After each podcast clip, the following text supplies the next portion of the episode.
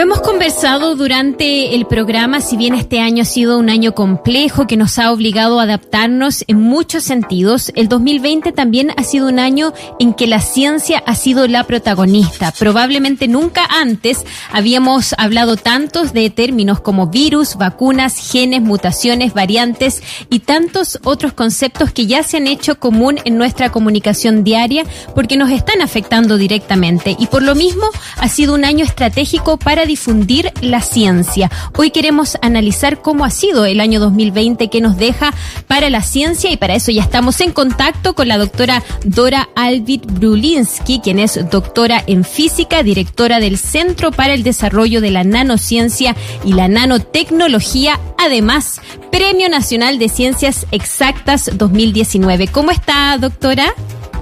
Buenas tardes, Ibeliz. Muy bien. Buenas tardes a todos los auditores de Radio de la Universidad de Santiago. Muchas gracias por acompañarnos eh, a esta hora, ¿no? En que estamos cerrando ya casi el año. También estamos cerrando este ciclo, ¿no? Que ha sido, lo decía yo al comienzo, de alguna manera tan complejo en tantos sentidos, pero que también ha sido una oportunidad para la ciencia, para divulgar información científica. ¿Cómo evalúa usted este año que nos deja en términos de investigación científica y también de divulgación de la ciencia? Bueno, yo creo que ha sido un año tremendamente importante para la ciencia. Eh, cuando los virólogos y los epidemiólogos advirtieron hace muchos años que en algún momento podría llegar una pandemia provocada por virus, parecía ciencia ficción y nadie escuchó. Pero yo creo que lo importante es que la ciencia sí estaba preparada, porque si hemos tenido una vacuna en 10 meses es porque había ya grupos de científicos que, que con bastante sacrificio llevaban tiempo trabajando en diferentes métodos de vacunación. Y por supuesto la, preocupación mundial nos generó los fondos necesarios, varios miles de millones de dólares, para potenciar distintas investigaciones que hasta el momento habían sido postergadas y que se orientaron a un solo propósito, derrotar el COVID. Y yo creo que si no hubiese sido por eso, no estaríamos aquí. Es, es, importante mencionar que tan solo en unos pocos días se identificó el causante, que era un coronavirus. El día 13 de enero ya estaba disponible en la Organización Mundial de la Salud la técnica del examen PCR para detectar el virus. En seis meses se publicaron alrededor de 40.000 artículos científicos sobre el SARS-CoV-2 eh, y la OMS puso en marcha un programa que se llama Solidaridad, en el que 400 hospitales de 35 países del mundo han estado compartiendo sus datos sobre la eficacia de cada uno de los medicamentos utilizados y finalmente hoy llegamos a tener 125 candidatas a vacuna y tres de ellas ya en el mercado menos de un año después de que se identificara esta extraña neumonía en China. Creo que nunca en la historia se había logrado un avance así, porque en general las vacunas tardan varios años, hasta decenas de años en desarrollarse y para algunos virus como el VIH todavía no, no existen. Así es que esto es una excelente muestra de lo que la colaboración y el conocimiento compartido pueden hacer al mundo. ¿Diría usted entonces, doctora Albir, que este ha sido un buen año para la ciencia? Estamos hablando, y, usted misma lo, dice entre líneas en su análisis, sin duda este ha sido un buen año para la biología, por ejemplo, pero para áreas como la suya, la nanotecnología, o pienso en otras áreas como la astronomía, que también han visto retrasadas sus investigaciones debido a que eh, hemos tenido que estar durante parte importante del año en nuestras casas. Entonces, ¿cómo diría usted, cómo evaluaría que este año ha sido eh, para la ciencia? ¿Bueno, malo, regular, lleno de oportunidades, lleno de desafíos? ¿Cómo lo evaluaría? Bueno, es un año de dulce y de agraz, porque lo más importante, lo más duro, es el enorme costo en vidas humanas que tenía esta pandemia. Lo positivo, y esto no solo para la biología, sino que yo creo para muchas otras disciplinas, eh, ha sido el nivel de confianza que ha tenido la ciudadanía en los científicos, en el funcionamiento de la ciencia, eh, en la medicina, en la biología, pero, pero en general en todas las disciplinas. Y, creo que se han generado puentes a través de los cuales todos los países han aportado su grano de arena para combatir este virus. Eh, creo que la ciencia tiene una actitud usual de compartir el conocimiento. Una vez que tenemos un tema relativamente comprendido, vamos y lo publicamos. Pero creo que en esta oportunidad esta actitud colaborativa de la ciencia ha trascendido. Eh, y espero que, que, bueno, ahora todo el mundo esté más consciente de que la investigación científica de calidad es la única que va a permitir que cuando venga otra inevitable próxima crisis, que no necesariamente va a ser un virus, pero que no tenemos idea de qué origen puede ser, tengamos los conocimientos suficientes en los que apoyarnos. Y allí, como digo, esto es equivalente para todas las disciplinas. La ciencia ha mostrado que entrega respuestas. Ahora, puede ser que superada la, la pandemia, eh, algunas investigaciones científicas avancen lentamente, pero en verdad lo importante es que gracias al desarrollo permanente vamos a poder estar listos para responder con la misma velocidad que respondimos ahora cuando lo necesitemos a lo que sea. Yo creo que el problema es que el futuro es totalmente impredecible y por eso los países necesitan, necesitan ciencia para estar preparados. Eh, Queremos estar listos cada país, no, no tenemos que esperar que algunos países eh, estén preparados. Todos los países tenemos que estar listos para que la próxima vez que enfrentemos una crisis con los financiamientos, las políticas de largo plazo y sobre todo los recursos humanos experimentados en diversas temáticas, podamos enfrentar exitosamente todos juntos lo que sea inimaginable.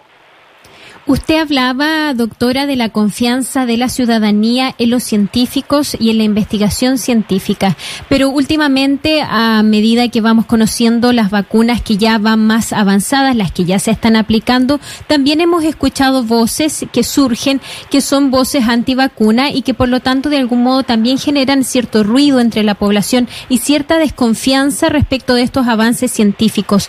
¿Cómo podemos de alguna manera acortar esa brecha o de alguna manera acercar a la ciudadanía para que efectivamente confíe en este tipo de desarrollos, en particular las vacunas que van a ser tan vitales para poder enfrentar y superar esta pandemia?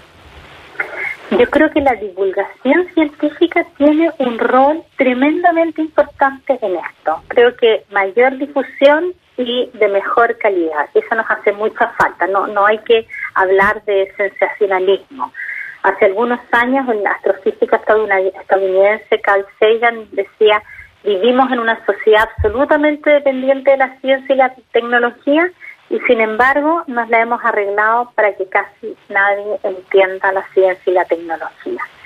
Y así fue por muchas décadas y, creo que en, al menos en nuestro país hay tres factores que actúan en conjunto respecto de cómo o o, nos impiden mejorar la difusión científica. En primer lugar, yo creo que es el déficit de formación científica en los colegios.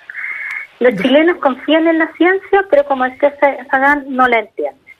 Cada vez que deseamos reducir horas en enseñanza media, inmediatamente sacamos horas de física, de química y de biología del currículo escolar. Entonces, ¿cómo esperamos que la sociedad en su conjunto entienda y valore la ciencia y la tecnología?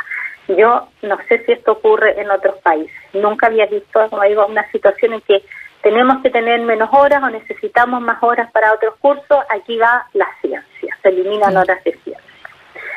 En segundo lugar, yo creo que el éxito de una carrera científica y, y, por supuesto los fondos que consiguen los investigadores para desarrollar sus trabajos dependen del número de artículos publicados en revistas especializadas y revistas que solo leen los científicos, no el público en general.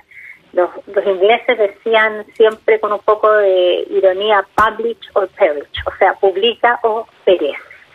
Y esto es muy muy importante porque conociendo cómo avanzan las investigaciones de otros, nosotros podemos también hacer avanzar más rápido y más fácilmente nuestro propio trabajo.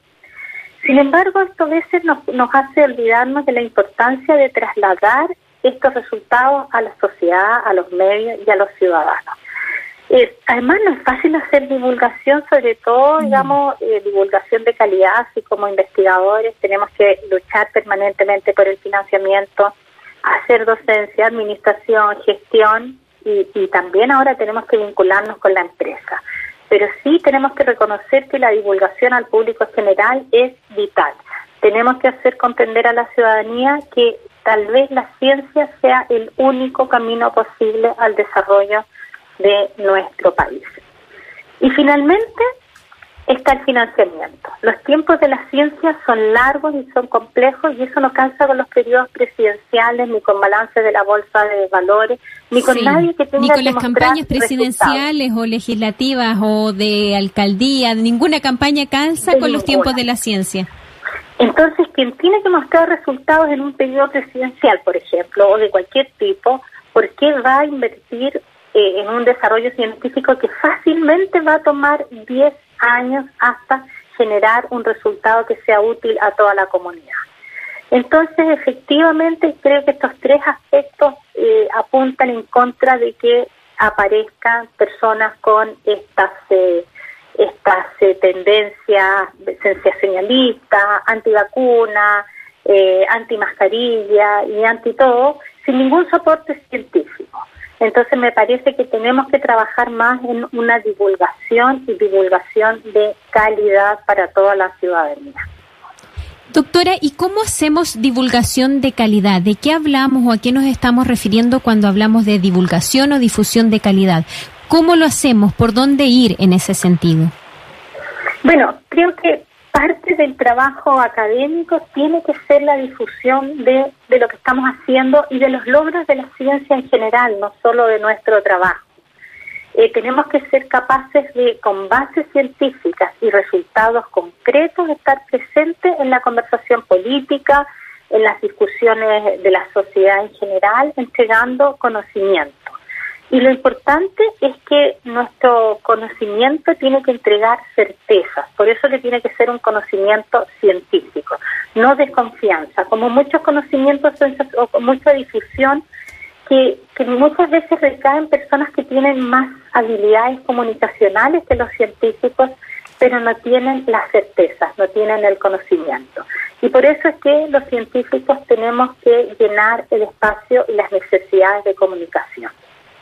Tenemos que hacernos cargo de esto hacerse cargo, hacerse tiempo también, porque como usted misma decía, son muchas las labores que los científicos tienen que realizar durante el año, digamos, no solo investigación, sino que también temas administrativos, aspectos docentes y además hacer eh, difusión, pero qué importante es, porque ya hemos visto cuando eh, salen los doctores, los médicos, los biólogos, los virólogos, eh, los físicos a hablar y explicar qué es lo que está pasando, en este caso la pandemia, pero también en otros aspectos, como por ejemplo el eclipse o todos los eventos que vamos viviendo a lo largo del año y de los años, la gente pone atención. Entonces, doctora, no hay falta de interés necesariamente, sino que quizás eh, falta de acercar y de generar espacios como este mismo programa u otros para poder acercar la ciencia eh, a la gente común en términos simples, ¿no? Y ahí también hay un desafío para los científicos. ¿Cuáles son los próximos desafíos en esta materia, doctora, para el próximo año y para lo que nos viene en esta próxima década? Yo creo que, que algo muy importante es lo que está hablando la Organización Mundial de la Salud.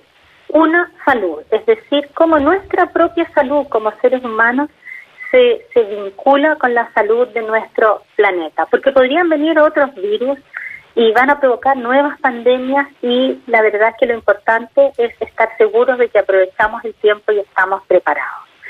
Y, yo creo que ese también es el mayor desafío a nivel nacional. Tenemos que seguir trabajando para tener una investigación competitiva, formando nuevos científicos, manteniendo nuestras redes de colaboración y promoviendo el conocimiento hacia la sociedad. Es decir, es mucho trabajo complejo y, y diverso. Mientras la ciencia se ha visto como un artículo suntuario, nuestro país va a seguir siendo un club de segunda división y los presupuestos van a seguir mm. siendo bajos. Pero si logramos que el país vea la ciencia y a la tecnología como los motores de la sociedad, probablemente vamos a generar un efecto cascada, van a crecer los presupuestos. Si la ciudadanía pide más ciencia, no va a haber quien pueda, más, pueda decir que vamos a recortar de nuevo los presupuestos como nos ocurrió este año. Si tenemos más investigadores, vamos a tener una mucho mayor vinculación entre el mundo científico, la ciudadanía, y también el mundo empresarial, que es muy importante. Y yo creo que eso es lo que como científicos esperamos que nos traiga el año 2021. Los cambios no son inmediatos, pero confiamos en que y cada año vayamos dando pequeños pasos, pero pasos reales.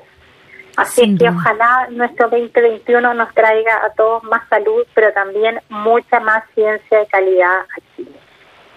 Que así sea, doctora Dora Alvir Brulinsky, doctora en física, directora del Centro para el Desarrollo de la Nanociencia y la Nanotecnología, además Premio Nacional de Ciencias Exactas 2019. Muchas gracias por ayudarnos a analizar lo que ha sido este 2020 para la ciencia y los desafíos también que nos trae este nuevo año. Que tenga usted también un bonito año y nos estamos viendo, contactando el próximo año. Que tenga una bonita tarde. Chao, chao.